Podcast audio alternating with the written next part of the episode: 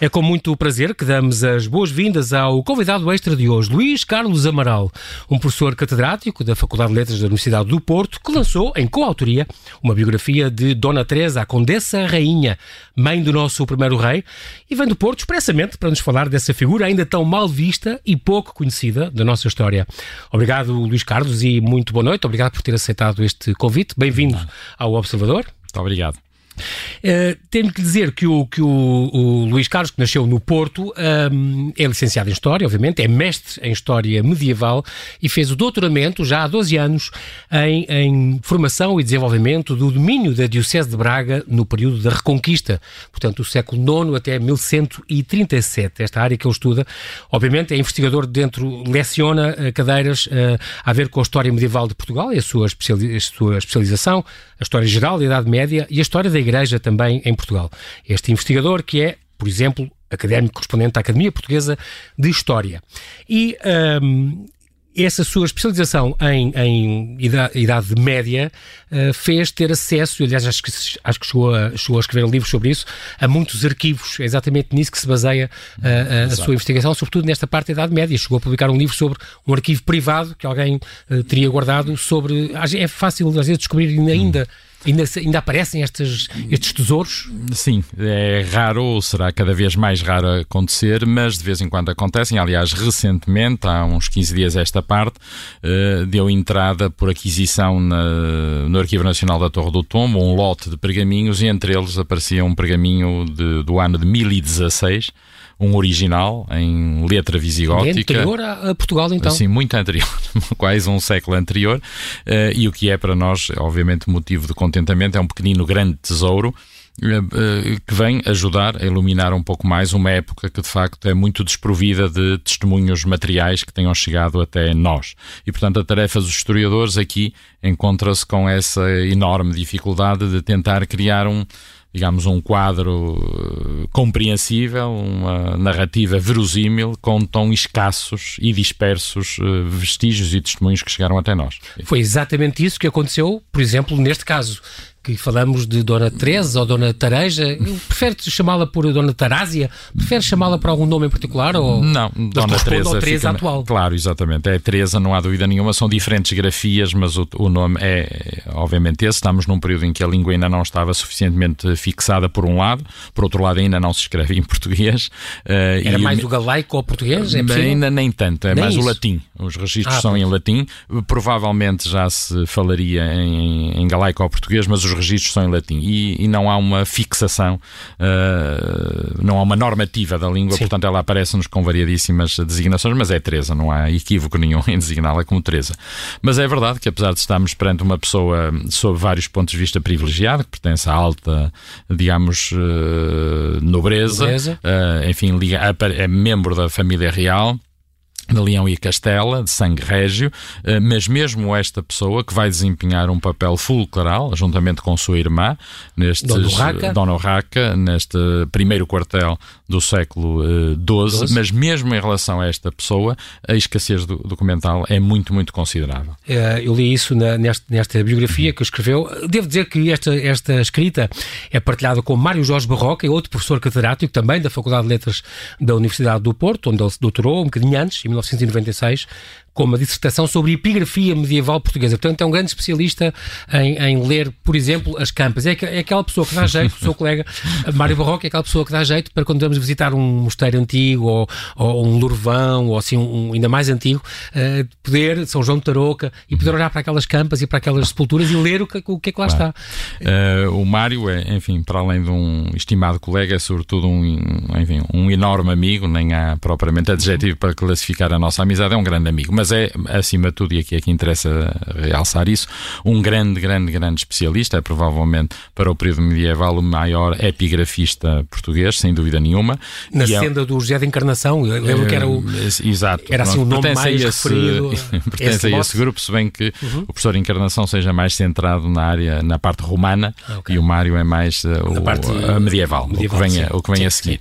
Uh, e é, um, enfim, um historiador completo que se manifesta sobretudo na área área, se revela sobretudo na área da arqueologia e da história medieval. da arte medieval, uhum. Eh, mas é sobretudo um grande historiador. Já tinham trabalhado juntos os dois? Já, já, já, já, já, já, já, tínhamos eh, trabalho conjunto, mas este foi o primeiro grande, grande sim. trabalho. No fundo, as formações, os dois né, complementares nesta área uhum. medieval, mas complementares, exatamente. Sem dúvida. Sentidos um bocadinho diferentes, mas complementam-se muito bem para, Sem dúvida. para criar esta, esta e, e, sobretudo, damos-nos muito bem, que também é fundamental também é nestas questões.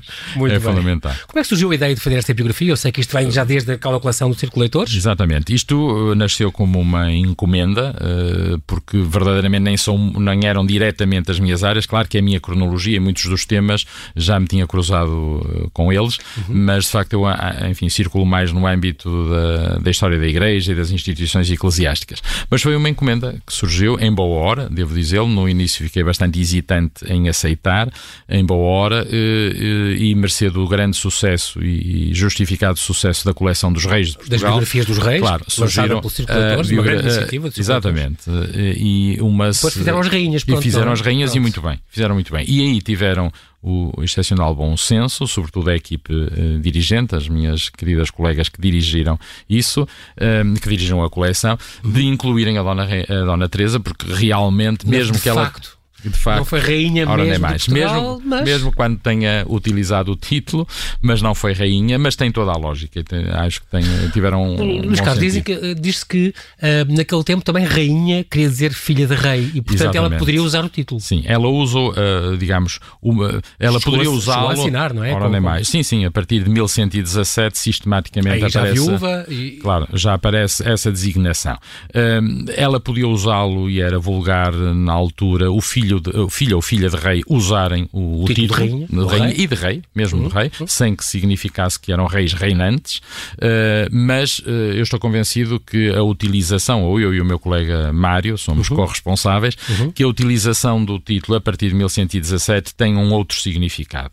Uh, é, de um certo ponto de vista, enfim, simplificando um pouco, diríamos que é uma espécie de, de formulação de uhum. uma vontade e de um projeto tanto quanto se pode falar de projetos para aquela altura, Sim. de objetivos. E esses objetivos é, eh, sem dúvida nenhuma, a reivindicação, eh, digamos, plena de uma parte da herança do pai tal como a sua irmã Urraca tinha assumido. Leão e Castela, ela vai, enfim, no, no, período tão complexo e de tanto conflito que então se vive uhum. uh, no reino de Leão e Castela, vai também reivindicar a sua parte.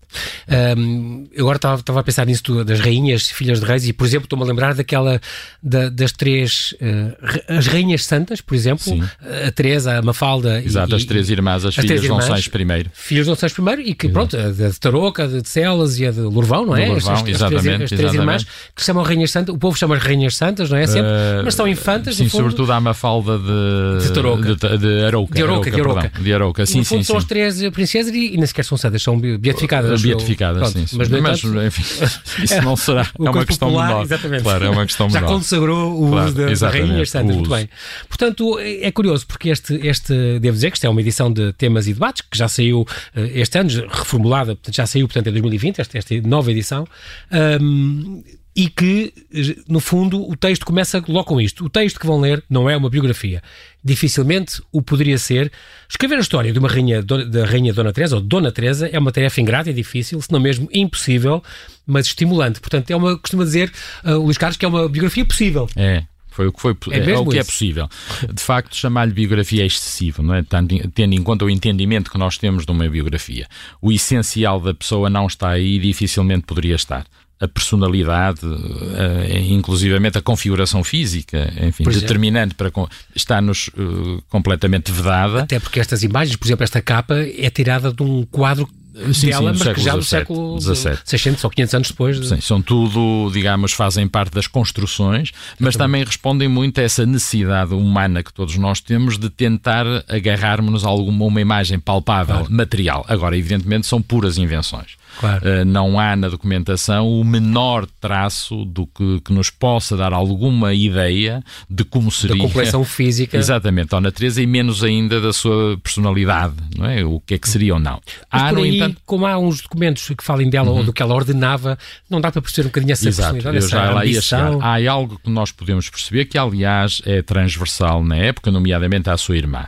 Uh, acho que não será exagerado dizermos que estamos perante uma personagem de uma personalidade vincada, de uma pessoa interventiva e que não, que não foi facilmente posta de lado, se assim se pode dizer. Ela vai jogar no, um xadrez político extraordinariamente complexo, uh, uh, extraordinariamente movediço. É um, uhum. um, momento de construção em que os poderes se, se digamos, se, se, medem uns aos outros e Dona Teresa está no centro, sem dúvida nenhuma, e quis ocupar o centro. Isso, e portanto, diz-nos algo sobre a claro. sua personalidade e creio que, que, que não será temeroso afirmar desse sentido voluntarioso e de alguém que quer intervir, aliás, à imagem da sua irmã. E convém sublinhar um aspecto que não sendo desconhecido não tem não recebeu durante enfim até relativamente próximo no tempo próximo de nós uhum. o destaque necessário é que é um tempo escasso sem dúvida mas um tempo decisivo na construção uh, da península medieval cristã em que uh, a esmagadora maioria do norte cristão a grande monarquia de Leão e Castela está dividida entre duas irmãs efetivamente, o poder exatamente. é um poder no feminino. Entre a Teresa e o Raca. Entre exatamente. Teresa e o Raca. E de tal forma isso terá causado um certo desconforto, não sei se é a palavra mais apropriada, nos tempos que se seguiram, que evidentemente a historiografia, a cronística oficial, se assim se pode dizer, teve um esforço uh, considerável no sentido de, uh, digamos, camuflar esses tempos, não é? De, uh, ao ponto de, de, de denegrir quer em relação a Teresa, quer em relação ao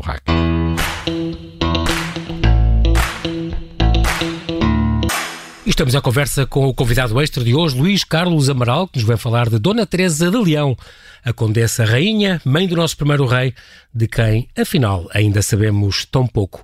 Estávamos a falar, uh, Luís Carlos, deste, desta mulher, que era uma mulher ambiciosa, uh, num, num, num, mundo, uh, uma mulher dura também, num mundo de guerras e de homens, numa altura um contexto que de certeza que também não era fácil para ela. Já, já uh, explicou que uh, tiveram para consultar, e está logo no princípio do livro, uh, esta pesquisa, como é que fizeram.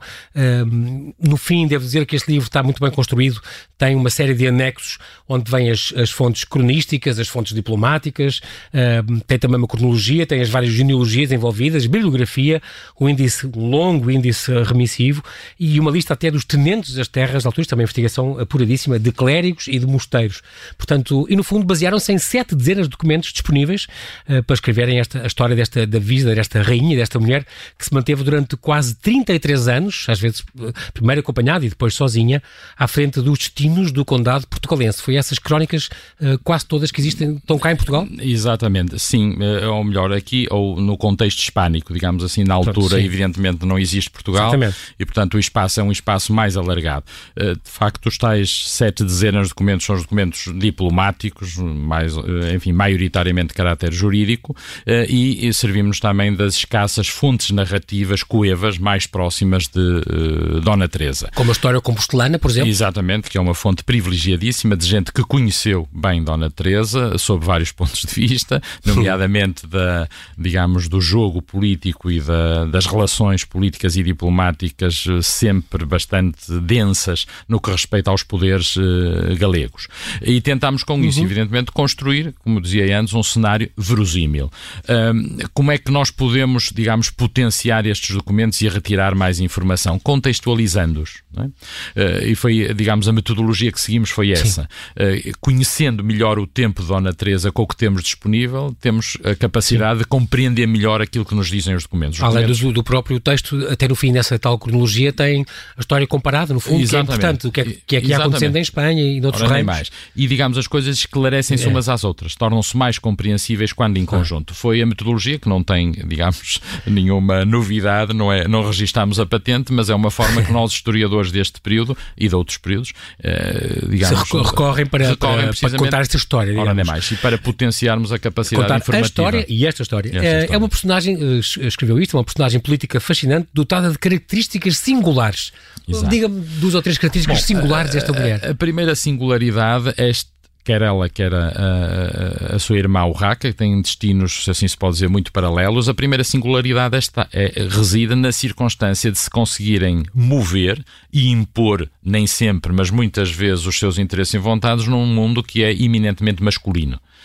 E eu digo muitas vezes que o, o problema na Idade Média, enfim, a característica medieval, uma das características essenciais do período medieval e para compreendermos esse mundo reside não é apenas na circunstância dos homens terem infinitamente mais poder, poder. é que é um mundo que se imagina com uma imagem, passa a redundância, masculina imagina-se uhum. como um mundo de homens, mesmo quando as mulheres neles intervêm.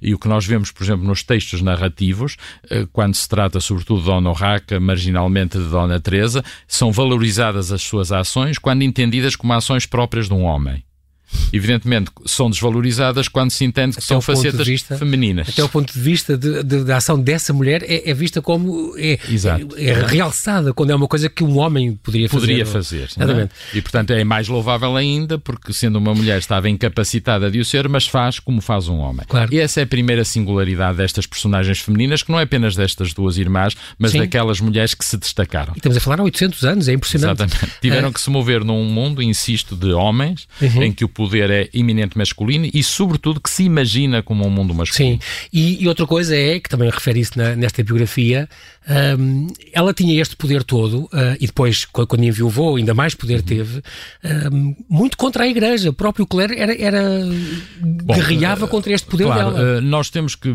perceber que a Igreja, por esta altura, é um interventor político e um ator político como, como qualquer outro. Não, é? uh, não, podemos, de modo algum, limitar a esfera da ação do clero à dimensão estritamente religiosa e pastoral, uhum. que é importante, mas são interventores como outros quaisquer. E, portanto, medem forças e, e jogam nos mesmos tabuleiros Sim, que joga qualquer outro exército, senhor. Tinham, exatamente. mais. O facto de serem, como se costuma dizer, pastores de almas não significa que não sejam senhores de homens, de terras, de bens, claro. de patrimónios. E, portanto, atuam como tal e, são, e com eles Dona Teresa necessariamente teria que lidar. Ela era filha ilegítima do rei Afonso VI, Exato. Ah, mas esta noção de bastardia, então, não é a mesma que nós temos hoje. Não, de maneira nenhuma. Nem causava, digamos, os engulhos que causará depois. Deve-se dizer que um dos problemas de Dona Teresa, como de muitas personagens deste período, é o facto dela, ao longo dos séculos, ter vindo a ser revestida de uma série de camadas interpretativas e de, que fizeram o seu caminho e que se tornaram muitas vezes vezes em verdades absolutas, quando pois. na realidade não o são. Uh, o problema da ilegitimidade dela é algo que vai ser enfatizado já a partir dos finais do século XII, mas num contexto muito diferente. E tem muito a ver com a necessidade que houve no nascente Reino de Portugal e também no Reino de Leão e Castela de como eu dizia antes, denegrir e diminuir estes tempos em que estiveram Dona Teresa e Dona Urraca, para dar a entender que era uma espécie de tempos intermédios entre momentos altos, no caso de Castela entre Afonso VI e Afonso VII. E cá, entre o Conde Dom Henrique. Ora, nem mais, e, e Dom Afonso Henriques, pronto. E, portanto, é uma espécie de momentos intermédios de passagem uhum. uh, que se vai diminuindo, não é?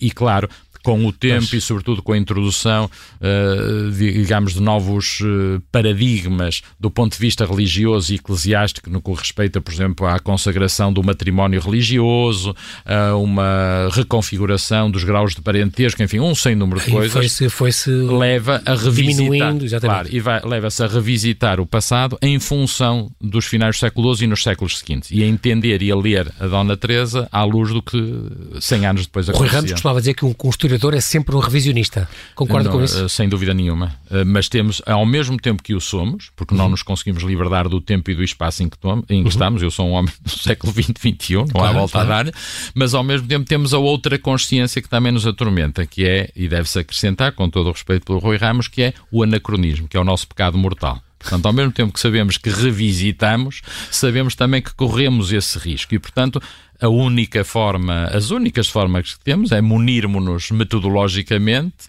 uh, digamos, das, uh, das estratégias mais adequadas e tentarmos, enfim, com a idade, muitas vezes e com o estudo, aproximarmos-nos um pouco mais destas uh, personagens.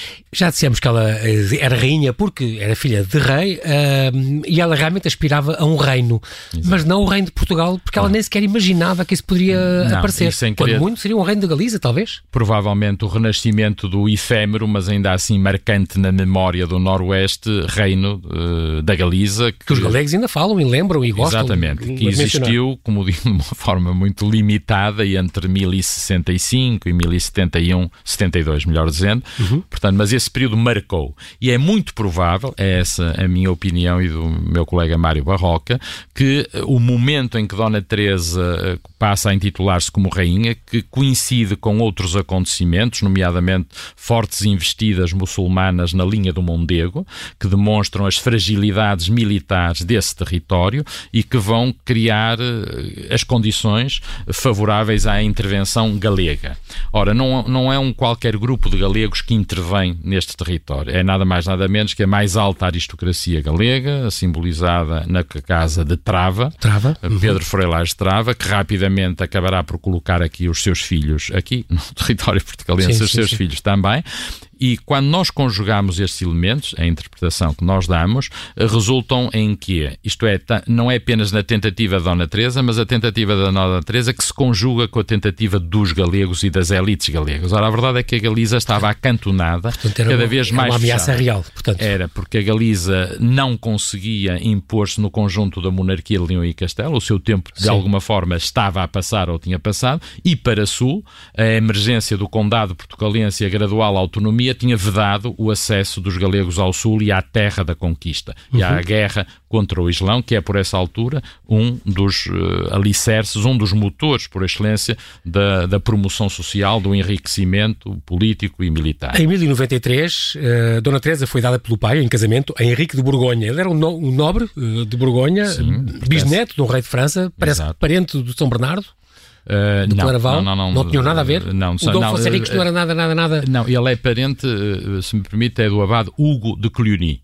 Ah, não é de São Bernardo. São Bernardo não era, não era tão Não, não, São Bernardo é, Quando é, foi dada como, como mulher deste, deste nobre burgonhês, ela tinha 13 anos e ele tinha 24, um, e Dom Afonso VI, então, de Espanha, de Leão, uh, dá-lhes o... Leão, assim é que é, e Castela, dá-lhes o condado de Portugal, portanto, o território entre o Minho e, e, o Voga, que depois se estende entre o Minho e, e o Tejo uh, mais tarde. Um, ela, no fundo, põe-se logo esta questão de ser Guimarães a cidade de berço, era realmente a sede uh, onde era a sede funcionava com o, Exato. a partir de meados do século X, com a transferência para esse território da famosa Condessa Muma Dona Dias, uh, entre aspas, fundadora de Guimarães, desloca-se, claro, desloca-se a sede política, tanto quanto havia sedes políticas nesse momento para esse território. No entanto, deve-se dizer que a construção deste território não se inicia propriamente em Guimarães, e como, eh, enfim, eh, inicia sobretudo a partir de Porto Cale, do Porto. Aliás, o nome eh, diz tudo, não é? Porque é curiosamente é no momento em que formalmente a sede se desloca de Porto Cale para Guimarães, mas isso não impediu que se, ou melhor, não não condicionou uh, o topónimo, uh, ao ponto de ser precisamente nessa altura, em torno de 950, que o topónimo Porto Cale começa a ganhar um novo significado e deixa de designar exclusivamente a velha civitas portucalenses de tradição romana uhum. e passa a designar é um território em torno disso. Porto e Cale, que é Porto e Gaia, no fundo, exatamente. Sim, a Porto a, e Gaia. A cidade nasce dos dois lados. Exatamente, exatamente. Isso, não tínhamos dúvida. E uh, há um, houve um mito também, uma, uma ideia do, do Afonso Ricos ter realmente nascido em Guimarães, ainda hoje há quem uhum. concorde e quem discorde, dividem-se as pessoas entre Viseu, entre Coimbra e também Guimarães. O José Matoso diz que uh, provavelmente Viseu seria o, o local mais uh, uhum. presumível de, de ter nascido, São tudo... mas as opiniões dividem-se. Sim, Qual dividem é a sua? e continuarão a dividir-se. Eu, é? com, com toda não a franqueza, não tenho. Uh, enfim, custa muito dizer isto, tenho muitas ligações a Guimarães, é muito improvável que tenha nascido em Guimarães. Muito improvável? É muito improvável que tenha nascido em Guimarães. Quando nós conjugamos os poucos dados de que dispomos, uh, o momento em que se supõe ter sido o nascimento, se é consensual, porque a questão começa logo aí, se é efetivamente pois. o ano de 1109, uhum. e no ano de 1109, de facto, vamos encontrar Dona Teresa maioritariamente no sul do condado e não propriamente Portanto, em Viseu. Eh, Viseu, Coimbra. Coimbra, acho que uma coisa podemos dizer. Em primeiro lugar, devo dizer que eu acho que isto não é um problema historiográfico, mas a verdade é que lhe foi dada grande importância. Uma coisa Sim. podemos dizer, e quanto a isso não há dúvida: a cidade de Dom Afonso Henriques é Coimbra. Coimbra onde, é a cidade. Aliás, está sepultado em Santa Cruz. Uh, o facto de ele ter destinado a tumulação do seu corpo em Santa Cruz de Coimbra é talvez Atesta... uma das provas maiores Sim. da relação que ele tinha com Coimbra. E quando nós conhecemos hum. o seu processo de ascensão à realeza, porque Dom Afonso Henriques não nasce rei, faz-se rei, faz rei. constrói-se rei, e ele próprio, é a partir de Coimbra. Ele próprio arma-se cavaleiro em, Zamora, Zamora mas tinha é... 16 anos? Ou... Sim, tinha atingido é a maioridade, 14, 15 anos. 14, 15 a maioridade anos, desse professor, tenho que portar isto para uma, uma resposta mais eh, rápida que puder. Diga. Aquele mito de que eh, a Dona Teresa não era mesmo a mãe de Afonso Henriques e que não, ele teria nascido com um problema de uma perna e, portanto, de uma perna atrofiada. Bom. E depois o próprio Ai, o Egas Muniz, o irmão, e depois ele Bem. teria tomado isso conta e teria um trocado. Fala-se isso, mas é um puro isso, mito. Da... É, que ela é mãe de Dom Afonso Henriques, creio que não há dúvida nenhuma. Eh, essas histórias que são lendas são hum. um conjunto de histórias que se vão acumulando ao, nos séculos imediatamente a seguir a Dom uhum. Afonso Henriques provavelmente ainda em vida Dom Afonso Henriques,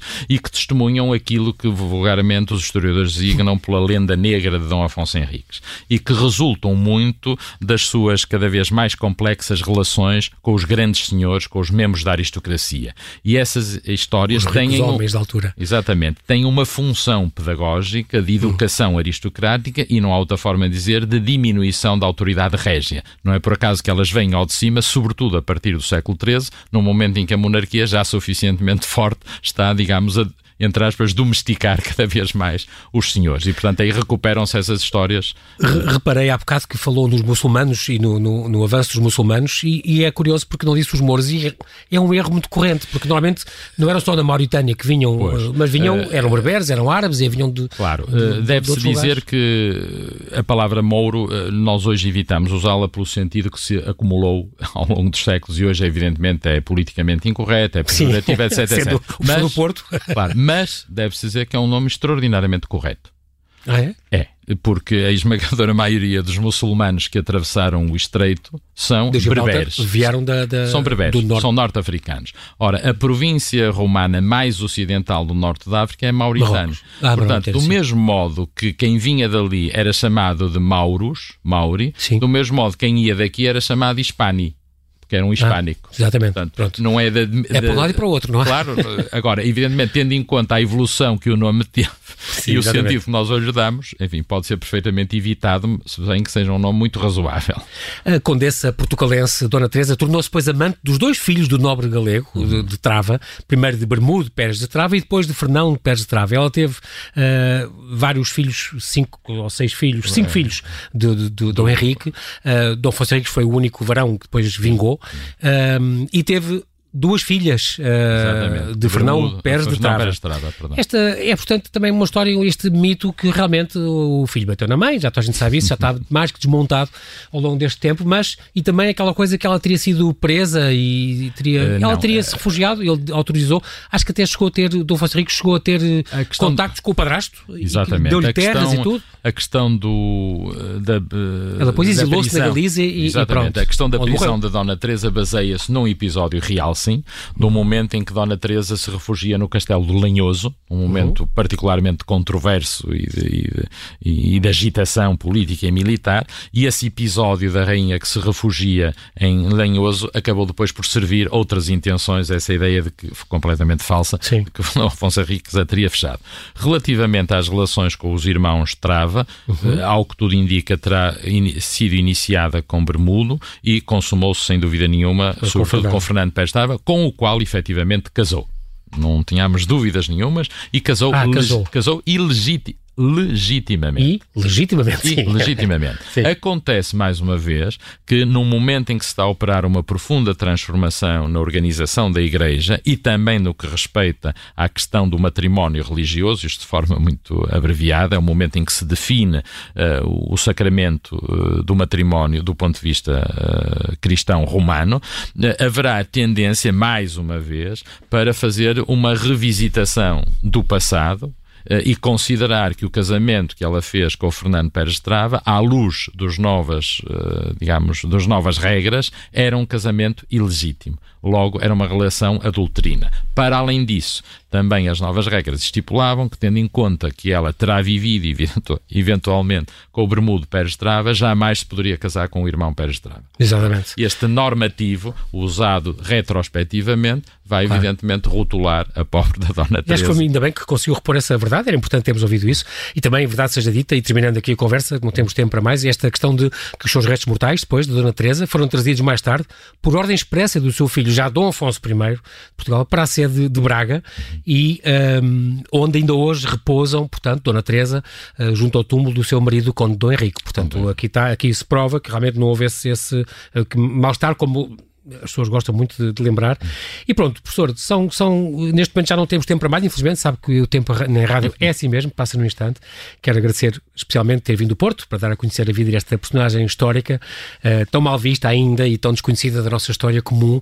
E, portanto, graças a esta biografia editada pela, pela, pela Temas e Debates, Teresa, a Condessa, Rainha, ficamos a saber mais, graças a si, Luís Carlos Amaral e ao professor também Mário Jorge Barroca, a vida desta importante mulher que faz parte da nossa história, uma parte importante da nossa história.